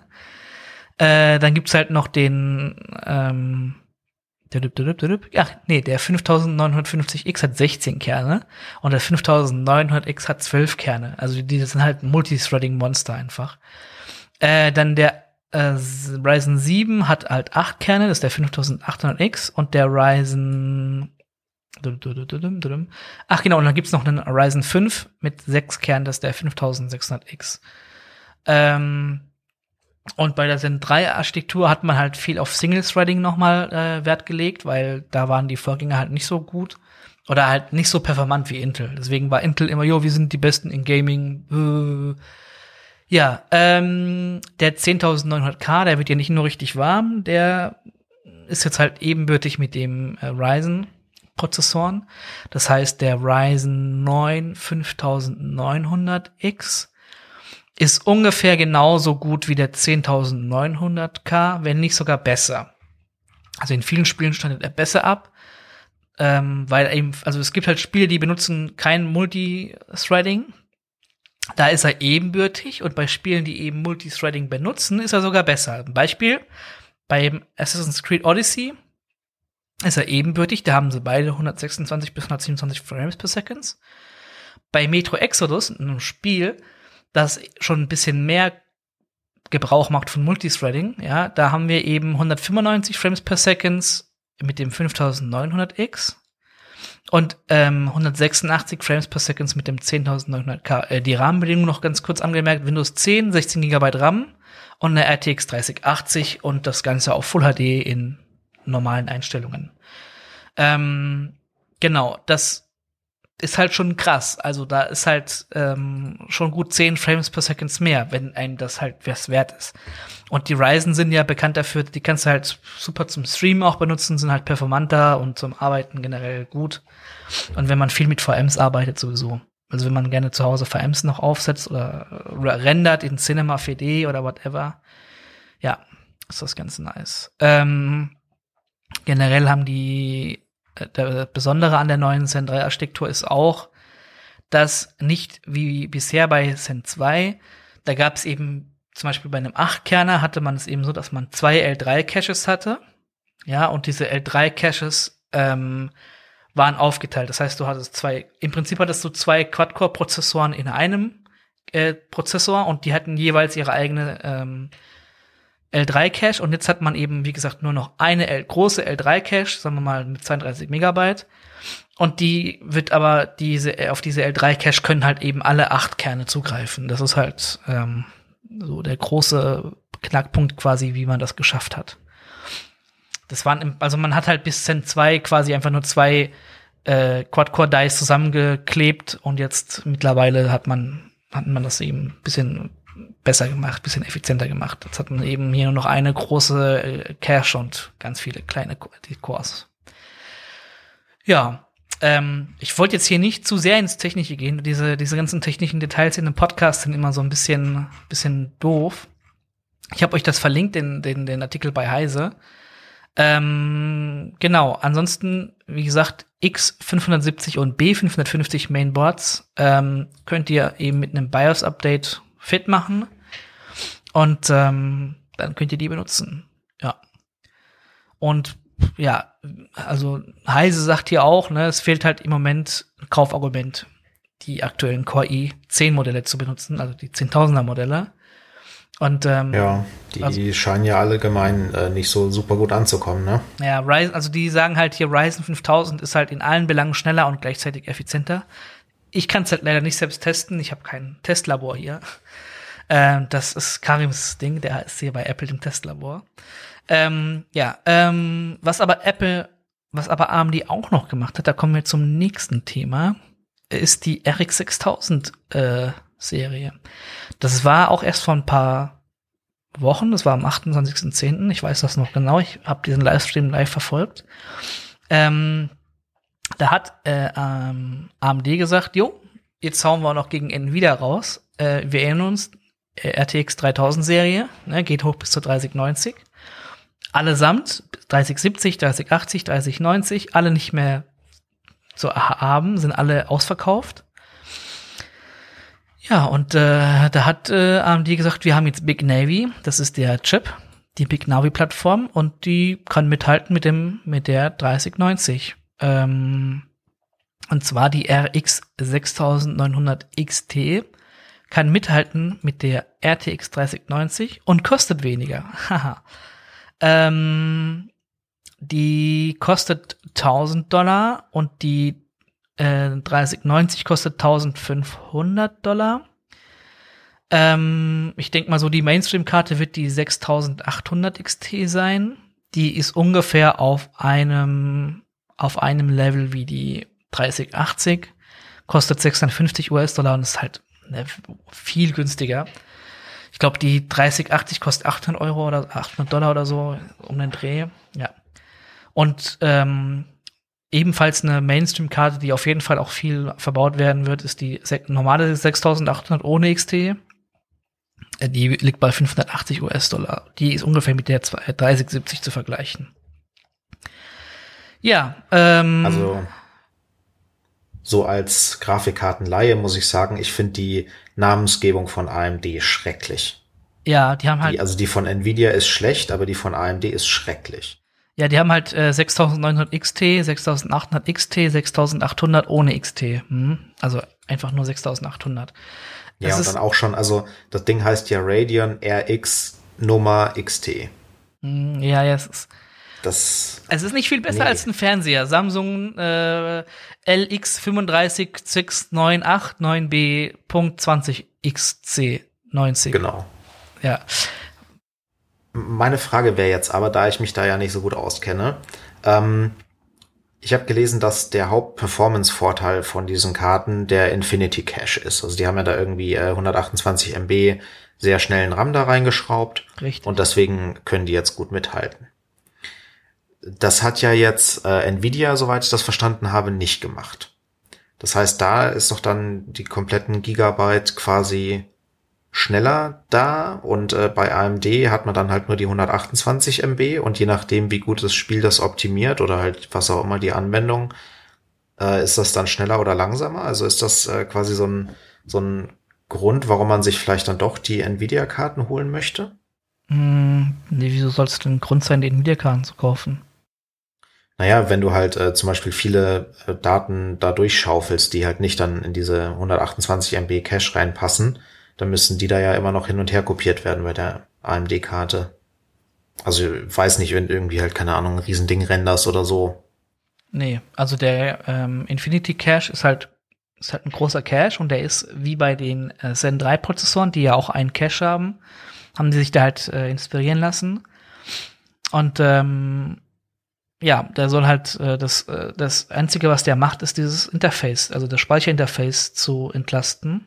Das ist halt du hast halt bei diesen Grafikkarten ein 256-Bit-Interface und ähm, wenn das aber alles vorher in den Cache geladen wird, kann es halt schneller ähm Ja, ja, was ein Cache ist, verstehe ich, aber wenn halt Nvidia diesen Cache nicht hat, sondern halt schnelleren RAM an sich, ist das doch besser.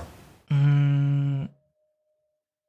Die haben ein schnelleres Interface und schnelleren RAM, aber ähm, im Endeffekt macht sich das nichts. Und Nvidia, äh, äh AMD hat halt einen großen Vorteil. Ne? Die haben halt nicht nur diesen Infinity Cache, die haben halt auch ähm, Smart Access Memory.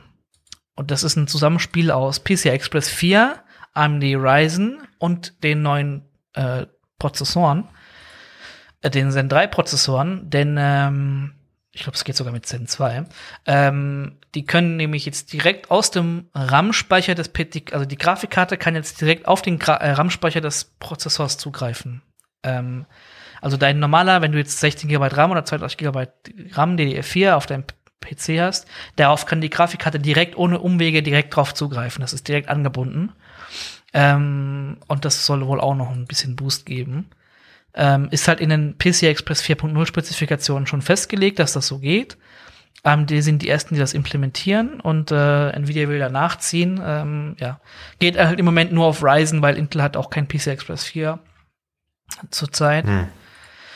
Ähm, und ist halt so mit der größte Vorteil. Ich weiß jetzt nicht, ob das bei AMD dann auch auf Intel gehen würde, wenn das, wenn das möglich ist, aber ja. Das heißt auf jeden Fall Smart Access Memory und die 6900 XT schafft halt auch nur im Rage-Modus und mit Smart Access Memory die 3090 zu schlagen, muss man auch zugeben. Aber äh, es ist trotzdem beeindruckend. Vor allem muss sie ja die 3090 gar nicht schlagen. Es reicht ja schon, wenn sie einfach kaufbar ist, sagen wir es mal so. Die, die 30er-Serie kannst du ja gar nicht kaufen. Das ist ja das viel größere. Und das äh, muss ja einfach nur eine Alternative sein. Ich sag mal so, die äh, Ryzen-Prozessoren, die waren halt auch jahrelang, also die die ersten Ryzen-Prozessoren waren halt nur ungefähr so schnell wie die Intel-Prozessoren. Die waren jetzt nicht so, dass die Intel komplett rasiert haben. Die waren halt nur viel, also was heißt viel günstiger, aber die waren ein bisschen günstiger, hatten eine bessere Multithreading-Performance. Äh, Multi und halt auch ne, mit Multicore-Performance. Und dafür ähm, waren die halt, äh, deswegen sind die so gut geworden, so beliebt geworden. Und das äh, kann ich mir halt vorstellen, dass jetzt hier die nächste Generation von Big Navy, die RX 7er Serie dann oder was, nächstes Jahr oder übernächstes Jahr, dass die dann halt nochmal noch mal eine Schippe drauflegt. Also das äh, ist jetzt nur so der Anfang, mal. Hm. Äh, und das hat halt, haben die auch alles nur der äh, Dr. Lisa Su zu verdanken, die da eine sehr gute Konzernführung macht. Ne? Also muss man auch sagen. Vorher war halt AMD nicht so von der Konzernführung her. Die hatten da, ja. Ähm, ja. Äh, was sagt ihr? AMD bestätigt, dass bei allen drei RX 6000 Grafikkarten je DDR6 RAM mit 16 Gigabits pro Pin zum Einsatz kommt. Die Übertragungsrate liegt folglich bei 512 Gigabit. Gigabytes pro Sekunde. Okay. Ja, ähm, also da müssen wir halt jetzt einfach schauen, wie das sich weiterentwickeln mhm. wird. Wer, also sagen wir mal so, wer gewonnen hat, ist der, der jetzt anbieten kann. Der, die Nach Markt, einfach Marktverhalten, ja. Angebot ist ja, äh, Angebot fehlt. Halt am Anfang. Es ist wenig Angebot, aber viel Nachfrage. So, wir haben halt ne die RX, ich sag mal so, bis die RTX-Karten wieder auf dem Markt sind, das wird Frühjahr nächstes Jahr. Und wenn AMD aber bis Frühjahr alle Leute versorgen kann mit Grafikkarten, haben die doch schon mal einen guten guten Boost ins ins Ding. Also wenn jetzt zu Weihnachten ganz viele RX-Grafikkarten unterm Tannenbaum liegen, haben wir doch gewonnen. Also AMD hat dann gewonnen. Ja, das stimmt. Also diese Availability bis Weihnachten, muss ich sagen, finde ich ja äh, auch bei Apple sehr interessant, weil es halt einfach nicht vorhanden ist. Also das verstehe ich nicht ganz, warum die sich gedacht haben, Weihnachtsgeschäft machen wir dieses Jahr mal irgendwie nicht. Ja. Wahrscheinlich hat es nicht geklappt.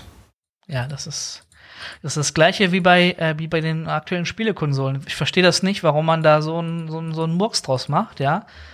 Ähm, es wäre doch also also die müssen eigentlich für ihre, für ihre, für ihre ähm, Aktionäre müssen die eigentlich jetzt hergehen und müssen Tonnen von Playstations und Xboxen produzieren, damit die unterm Weihnachtsbaum landen. Sag mal, im Dezember und wenn Black Friday ist, da werden doch Playstations und Xboxen gekauft, das, äh, bis es kracht. Und da können die auch 50 Euro teurer machen und das Ding als First Edition launchen. Das Ding würde doch gekauft werden. Also kann ich doch nicht erzählen verstehe ich halt nicht, warum man da jetzt so, weil gut, ich kann es mir halt nur wegen, wegen Corona vorstellen, dass die die Produktion nicht so hochfahren konnten, ne? Wahrscheinlich, ja. Apple hat's ja auch geschafft, ne? Aber gut, vielleicht hat Apple da auch eine, eine schmerzhaftere Peitsche, muss man so Naja, ne, ich würde nicht sagen, dass Apple es geschafft hat. Ich meine, wenn du jetzt auf der Apple-Website irgendwas kaufst, die Wahrscheinlichkeit, dass du das bis Weihnachten kriegst, ist recht gering. Also die, die HomePod Minis zum Beispiel, die kannst du komplett vergessen. Die kriegst du irgendwann im Februar. Ja, in Estland, Karim. In nee, nicht Estland. Geh mal Apple Deutschland, mach mal HomePod Mini. So, ich geh mal Apple, ich, äh, der HomePod Mini ist unter Music versteckt. So, HomePod hm. Mini äh, kaufen. Habe ich schon, äh, hat, äh, ne, so, Space Grau hinzufügen, Bestellung heute, Lieferung 6. Januar. Ja, ist doch ja. fast, ist doch fast Weihnachten. so, jetzt, aber jetzt nehmen wir mal das, was sich die Leute wirklich wünschen. Ein iPhone. Mama, ich will ein iPhone. iPhone 12. Na gut, iPhone geht mittlerweile. Das kriegst du so in drei kaufen, bis vier Wochen, glaube ich, ne? Kaufen, wie sieht's da aus? Nehme ich ein iPhone 12? Nee, komm, Sohnemann kriegt ein 12 Mini. Da war nicht lieb im Homeoffice. So 64 Gigabyte, hast du ein iPhone zum Eintauschen? Nö, ich will nicht tauschen, vollständig bezahlen bla bla blub, blub, blub, blub, äh, 17. November. Oder ich kann es direkt am Montag im Apple Store abholen. Das geht. Und der neue, das neue MacBook Air, wann kriegst du das? Ah, können wir auch mal nach. Moment. Gut, dann kannst du ja mal anfangen, über die neuen Macs zu reden. Dann schaue ich hier mal nach. Jo. Äh, Episodentitel habe ich mir überlegt. 3, 2, 1, meins. Fand ich lustig, weil der neue Chip heißt halt M1. Mhm, top. Dankeschön, Dankeschön. Und ähm, was kann der? Der kann ziemlich viel. Äh, es wurde ja schon viel spekuliert, äh, dass das Ding äh, ordentlich Bums hat und das scheint es auch zu haben. Bei der Ankündigung natürlich äh, sehr vage bis nix, so irgendwie fünfmal schneller als der meistverkaufte äh, PC in seiner Preisklasse. Ja, so ein Bullshit, Glückwunsch. ey. So ein Bullshit, ey, ganz ehrlich. Achtmal schneller Grafikpower als irgendwie Onboard äh, Dingsbums im Durchschnitt keine Ahnung. Also die Vergleiche sind halt komplett für die Tonne gewesen. Ich bin übrigens und fünfmal besser als, äh, als der Beste der Besten von den Besten. War. Genau. Und dann kommt ihr auch noch an mit, übrigens, äh, vorbestellen könnt ihr das Ding jetzt. So, dann habe ich geschwitzt, habe mir gedacht, Kacke, mache ich das jetzt oder nicht? Und dann habe ich mir überlegt, mache ich das erstmal und stornieren kann man ja immer noch. Und dann kamen die ersten Benchmarks und die sind echt beeindruckend, muss ich sagen. Also ich weiß nicht, ob man die halt, also ob die komplett für bare Münze genommen werden können. Ich weiß nicht, wie man sich da reinfaken kann bei Geekbench. Ich schätze mal, die werden das schon ganz gut gemacht haben und ich glaube auch, dass Apple da was gegen hätte, wenn da Zahlen veröffentlicht werden, die nicht stimmen, weil das am Ende dann ja wieder auf die zurückfällt. Von daher glaube ich, kann man die ganz voll nehmen und wer da drin ist, dem kann man die Zahlen ja mal vorlesen. So das MacBook Pro und das MacBook Air haben bei der Single Core Performance äh, 1719 bekommen mhm. als Wert und in der Multicore Performance 7377. Und da muss man dazu sagen, ähm, es wurden eben drei unterschiedliche Geräte vorgestellt, nämlich einmal MacBook Air ohne Lüfter, MacBook Pro mit Lüfter und Mac Mini auch mit Lüfter. Und hier kommt der Punkt, du kannst die alle bestellen und bekommst die alle bis Weihnachten. Und zwar bis 2. bis 9. Dezember. Wow. Habe ich gerade recherchiert. Ja, das geht. Und äh, die Besonderheit ist natürlich, dass äh, so ein ARM-Chip mit äh, Apple Silicon-Chip ja äh, relativ äh, stromsparend ist. Dementsprechend wird er auch nicht so super heiß. Deswegen muss man auch nicht unbedingt einen Lüfter verbauen. Deswegen haben halt iPads und iPhones und jedes andere Tablet und Smartphone keinen Lüfter, Ähm, und deswegen können die in der Peak Performance eben auch in einem lüfterlosen MacBook Air diese Leistung erbringen. Und wie toll das im Vergleich zum Rest ist, werden wir auch gleich sehen. Aber im MacBook Pro und im Mac Mini ist das Ding dann eben nochmal mit Lüfter zusätzlich verbaut. Die haben halt im Endeffekt einfach das alte Design genommen und da dann diesen Chip reingepackt. Und dadurch ist jetzt bei dem Benchmark kein großer Unterschied entstanden, weil der ja wirklich nur Peak Performance misst. Also der läuft ja nicht recht lange und dementsprechend wird das Ding halt dann auch nur kurz heiß. Aber ich denke, der große Unterschied kommt dann eben, wenn du da irgendwie mal was dir, keine Ahnung, Firefox kompilierst oder sowas. Das dauert dann halt ein paar Stunden und dann wird da der Lüfter wahrscheinlich schon einiges ausmachen. Aber ähm, was ich interessant fand, war, dass der Mac Mini in dem Benchmark jetzt zumindest äh, geringer äh, ausgeschlagen hat, kann man das so sagen, weil der angeblich, also anscheinend eine niedrigere Taktrate hat. Und das ist auch interessant, wurde ja natürlich auch nicht von Apple auf der WWDC ähm, angekündigt, was die Dinger für eine Taktrate haben. Wir wissen es jetzt endlich, nämlich einmal äh, 3,2 Gigahertz und im Mac Mini eben nur 3,04 Gigahertz. Und dementsprechend sind die Werte auch ein bisschen schlechter. Was ich komisch finde, ich verstehe nicht, warum man in den Mac Mini dann einen niedrigeren Chip reinbaut. Ich meine, da ist ja gerade Platz. Ich glaube, dass der Mac Mini einfach günstiger sein soll und man ein Kaufargument machen muss für die. Die haben jetzt ja einen Chip für alles, weißt du, das ist, ich glaube, die wollen da künstlich ja. Kaufargumente schaffen, aber vielleicht kriegst du das ja modifiziert. Ja, muss man mal gucken, was das für einen Unterschied macht. Aber jetzt kommen wir zum Vergleich. Jetzt hat man hier da so einen komischen Benchmark, hat man so eine komische Zahl, sagt ja nicht unbedingt viel aus. Mhm. Es gibt ja auch Bestenlisten auf äh, Geekbench. Und wenn man sich dann die Bestenliste bei den Macs anguckt, dann ist da das MacBook Pro auf Platz eins bei der Single-Core-Performance. Das heißt, das Ding ist schneller als dein iMac Pro oder Mac Pro, das Ding, was halt da 10.000 Euro und mehr kostet, wird das einfach von einem Laptop weggerotzt. Gut, Single-Core, wir hatten es ja eben, Single-Core-Performance, ne?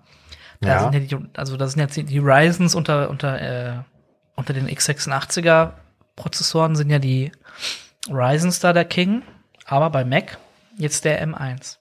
Genau, also der scheint auch den Ryzen ziemlich unter den Tisch zu saufen, zumindest klingt es so. Und ähm, Multicore Performance ist eben, die Dinger haben nur vier Low Performance, also vier Efficiency Cores nennen sie es und vier High Performance Cores, also im Endeffekt acht Kerne oder halt irgendwie was dazwischen. Mhm.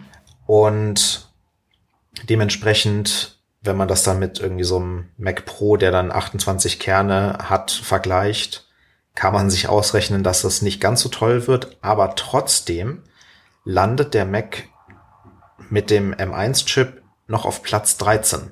Mhm, über Und, dem, äh, über dem MacBook Pro mit, mit, mit, mit dem i9. Ja, sehr weit drüber. Also das ist äh, fast kein Vergleich. Ne? Das, das Einzige, was da eben noch besser sind, sind halt diese äh, die iMac Pros und die äh, Mac Pros, die dann eben da tonnenweise Kerne reingeworfen bekommen haben. Ja, die halt einen Xeon das, haben.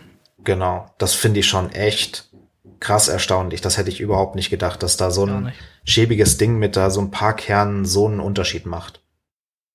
Ja, ähm, muss man auch sagen, äh, ich war so ein bisschen down. Ich habe nämlich so ein i9 MacBook Pro. Ich dachte so, das geht's doch nicht. Ja, mit ihrem scheiß Arm, ey. Ich habe 3000 Euro bezahlt, geht's doch nicht. Naja, gut. Äh, ich denke mal, die GPU-Performance ist dann halt nicht so geil. Ähm, ja, das hast du mit äh, Onboard-Grafik oder mit einer extra Grafikkarte? Ich habe ich hab eine extra Grafikkarte. Okay. Ja, RX, dann wird das, denke ich. Äh RX 560X oder so. Also auch nicht die, die lowste, aber ich habe eine mit dazu, ja. Ja, die haben ja extra bei der Präsentation auch gesagt, fastest onboard graphics. Mhm, das also haben sie ja immer extra betont. Ich ne? bin gespannt, was sie da in Zukunft machen, ob sie da noch einen Grafikpartner mit ans Board holen. Sinnvoll wäre ja Nvidia, die haben ja jetzt ARM. Sag's nur. Ja, also äh, da, da gibt ja auch noch einige äh, Sachen, über die man da spekulieren kann. Zum, äh, ich wollte noch erwähnen, die Geräte, die kann man sich natürlich konfigurieren mit ähm, bis zu zwei Terabyte äh, Speicher, aber nur 16 Gigabyte RAM. Also standardmäßig kommen die alle mit 8 und du kannst dir da halt 16 reinklicken, aber nicht mehr. Hm. Und das, du hast auch nur zwei Ports, also am MacBook Air sowieso, aber auch am Mac Pro, äh, am MacBook Pro hast du nur zwei äh, USB 4 slash Thunderbolt Ports. Und ich glaube, das liegt daran, dass halt diese, dieser Prozessor der M1 nur zwei Lanes performance-technisch zulässt. Mhm. Und ähm, ja. der, äh, ich, ich mix zwei Dinge zusammen. Erstmal der Arbeitsspeicher ist halt mit im Chip. Also das ist jetzt nicht mehr nur ein Prozessor, sondern halt ein SoC, also System on a Chip. Und da ist halt mehr drin. Und dementsprechend auch der RAM. Das heißt, der wird da direkt reingebaut und fungiert dann quasi als L3-Cache. Kann man das so sagen? Ist das so? Oder ist das nur gestackt? Ist das nur so aufeinander gestackt? Wie meinst du aufeinander gestackt? Also der ist, sie haben halt in der Präsentation haben sie ja gesagt, das Ding ist direkt im Chip, damit die Kerne halt direkt drauf zugreifen können. Ah ja, okay. Naja, gut, das, ich weiß nicht, ob das als Cache fungiert oder ob das auf jeden Fall wird schneller sein, ja, ja. Gut, ich meine, L3 Cache ist es dann natürlich nicht mehr, weil es halt kein Cache ist, ne? aber äh, ja, also so von der Performance her, ich weiß halt nicht, wie schnell so ein L3 Cache normalerweise ist, aber das scheint da einen großen Unterschied zu machen, dass du dann eben nicht mehr über den Bus musst, sondern das direkt im Chip hast. Ja. Und deswegen gibt's da halt bisher auch nur 16 GB RAM. Aber wenn man jetzt eben die Top-End Produkte vergleicht. Also das MacBook Pro Top-End kannst du dir ja mit 32 äh, Gigabyte oder vielleicht sogar 64, ich glaube nur 32 konfigurieren. Und äh, natürlich halt mit vier Ports. Und wer Pro ist, braucht meiner Ansicht nach vier Ports. Ich habe nämlich an meinem MacBook Pro permanent alle vier Ports vollgestopft. Ja, da muss man aber sozusagen, das hatte ich ähm, und zwar, ich hatte ja mal den MacBook Pro 2017 ohne Touchbar. Und das war das Baseline-Modell, das die mhm. hatten als Replacement für das MacBook Air. Das gab's ja da, da war das MacBook Air kurz auf Eis gelegt. Ähm, und ich denke, dass das haben sie dann neu aufgelegt, das MacBook Pro, als das MacBook Air auf den Markt kam, das neue. Haben sie das MacBook Pro auch noch mal ähm, das Baseline MacBook Pro noch mal äh, überarbeitet und hatten dann, glaube ich, eine Touchbar mit reingebaut aber trotzdem nur zwei Ports. Also es gibt die, die bei den 13 Zollern gab es vorher schon Intel MacBooks, die nur äh, zwei Ports hatten. Genau, genau. Ich, ja, ich gut, kann mir, ich kann mir vorstellen, dass es nächstes Jahr dann ein MacBook Pro äh, 16 Zoll gibt mit vier Ports und vielleicht einem M1X oder M2 Chip oder sowas. Ja, das ist auch meine Theorie, dass die, ähm, also einmal finde ich es interessant, dass sie diese Modelle gewählt haben. Ich dachte nicht, dass die jetzt sofort die bestverkaufendsten Geräte nehmen und da einfach einen M1-Chip reinbauen, weil das halt schon sehr viel Confidence zeigt, dass der normale Endnutzer das nicht merkt. Ähm, aber anscheinend sind sie so zuversichtlich. Von daher finde ich das sehr interessant. Aber sie verkaufen ja auch weiterhin noch eben die Macs mit Intel, nämlich die dann mit vier äh, Ports und halt natürlich äh, iMac und sowas haben sie nicht angefasst.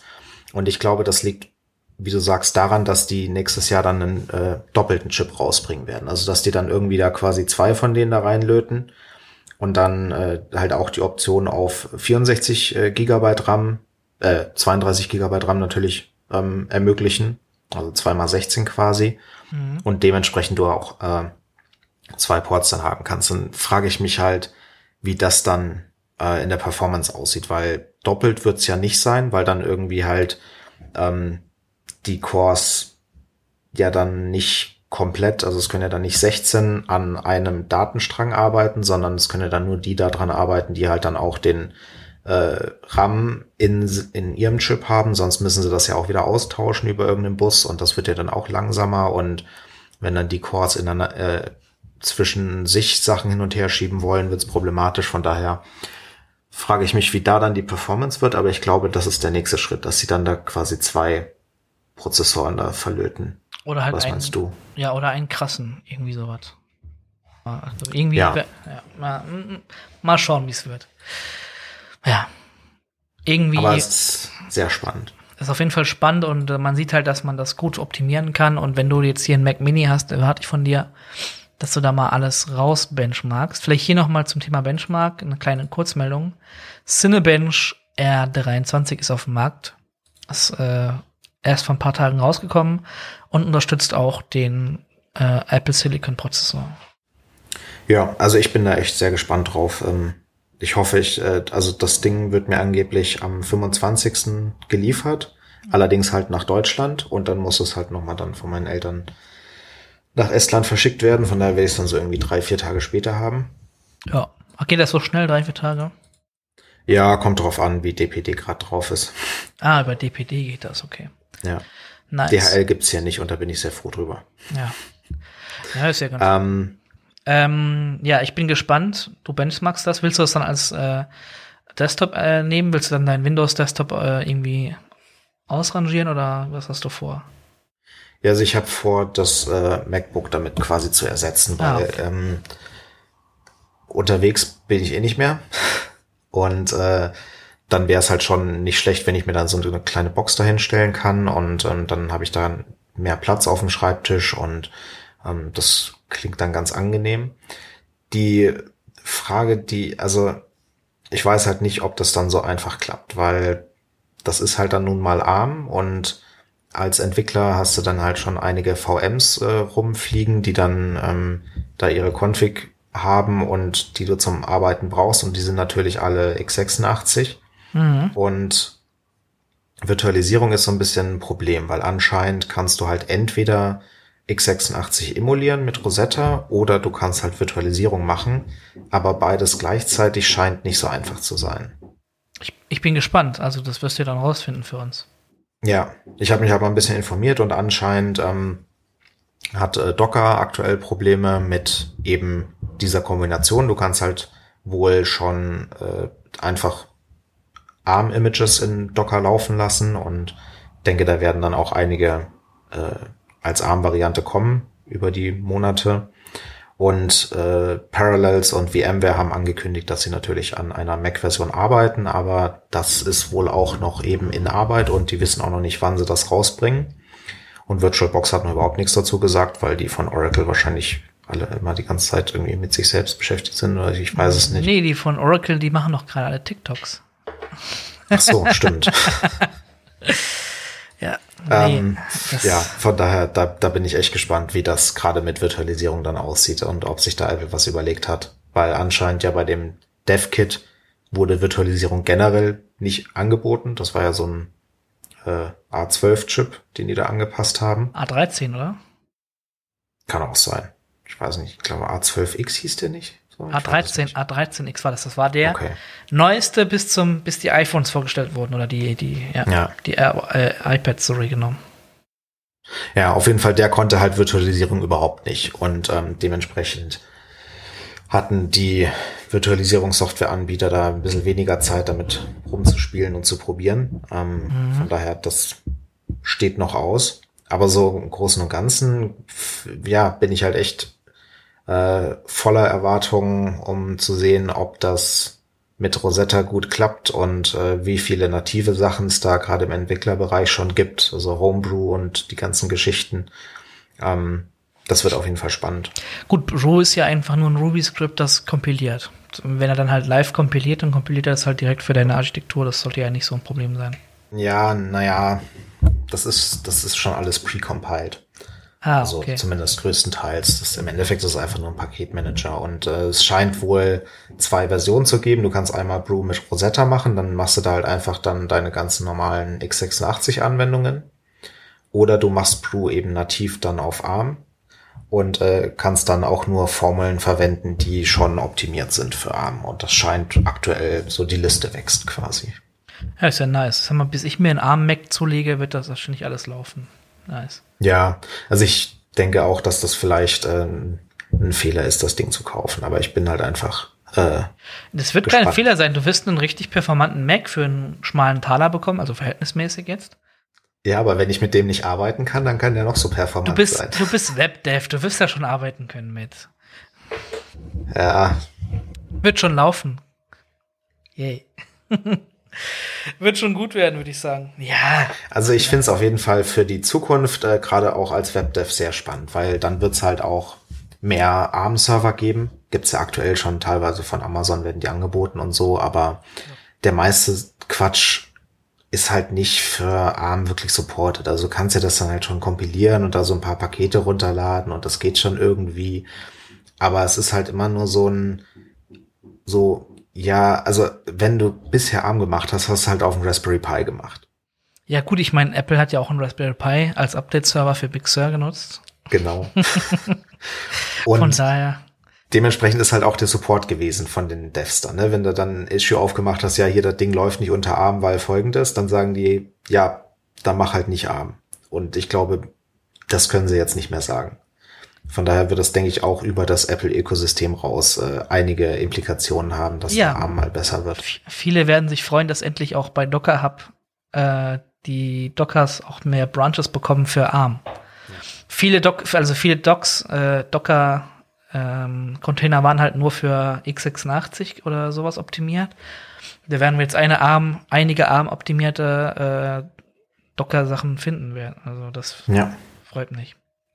Auch Mich auch, genau. Von daher, da bin ich sehr gespannt drauf. Noch zu erwähnen, klar, Bootcamp gibt's natürlich nicht. Ich glaube, es überrascht keinen. nee, gibt's ja, braucht man nicht.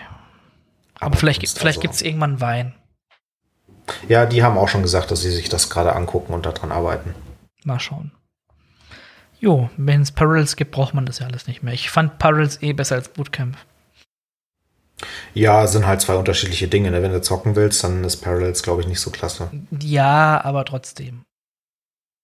Ja, also ich verstehe auch nicht, warum man sich ein Windows auf dem Mac installiert. Das ist irgendwie, weiß ich nicht, das ist wie ein Salat bei McDonalds. Nun. Ja. Gut, ähm, haben wir noch Kurzmeldungen? Eine, ja. Auch wieder Apple. Juhu, haben wir schon nicht äh, genug drüber geredet, ne? Was haben die denn gemacht? Weiß nicht, hast du Donnerstag ähm, deinen Mac benutzt? Ja. Hattest du da irgendwie das Gefühl, der ist langsam? Warte mal, Donnerstag war vorgestern. War da der Release von Big Sur? Mhm. Genau.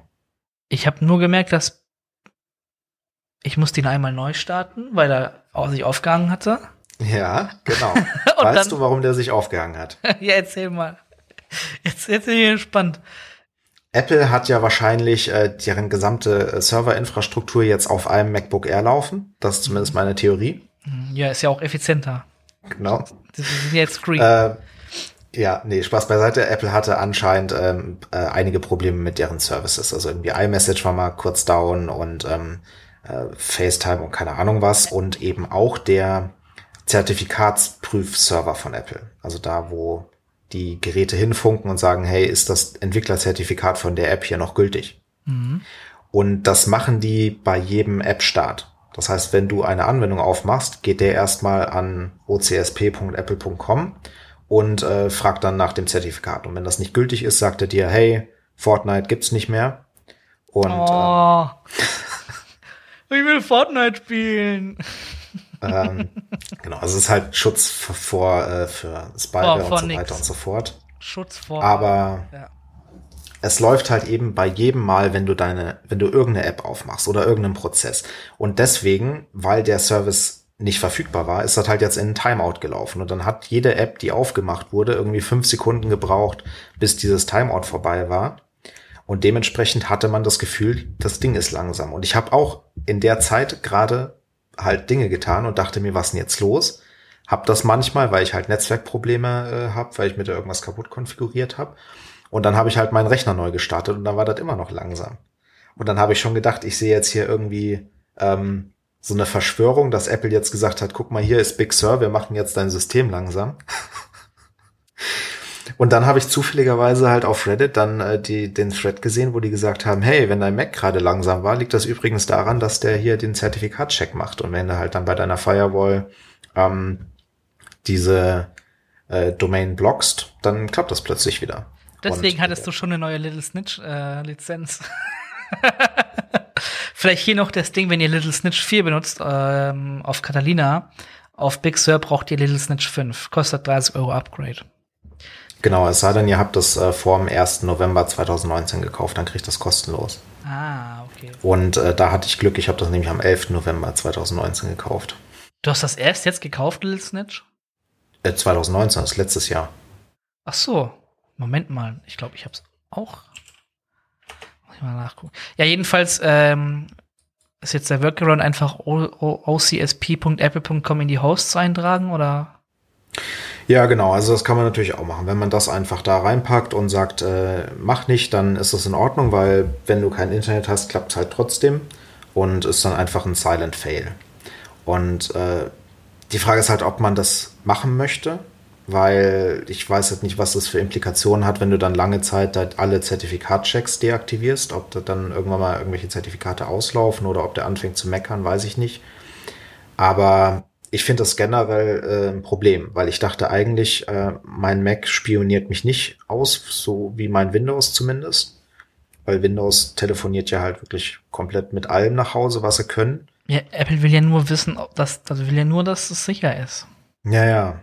Und da ist halt dann die Frage, also die anscheinend schicken sie da ja halt immer das Zertifikat von der App, die du gerade aufmachst, dahin. Und wenn sie jetzt halt da angeblich nichts tracken, dann ist das in Ordnung. Aber da kann man halt auch nicht von ausgehen. Also zumindest wissen sie ja mal meine IP und wahrscheinlich halt äh, mein User Agent und eben, was ich jetzt gerade für eine App aufgemacht habe und wann. Und das ist ja schon ein ordentliches Profil, was sie da erstellen. Das stimmt, ja. Man weiß aber nicht, ob sie ein Profil erstellen. Ne? Ja, das ist die Frage. Und äh, das würde ich halt eben eigentlich gerne, da hätte ich gerne eine Option, bei der ich mir nicht, äh, mich nicht darauf verlassen muss, dass sie das tun. Oder Gut, dass aber, sie das nicht tun, sondern aber wenn ich fände es irgendwie besser, wenn die halt.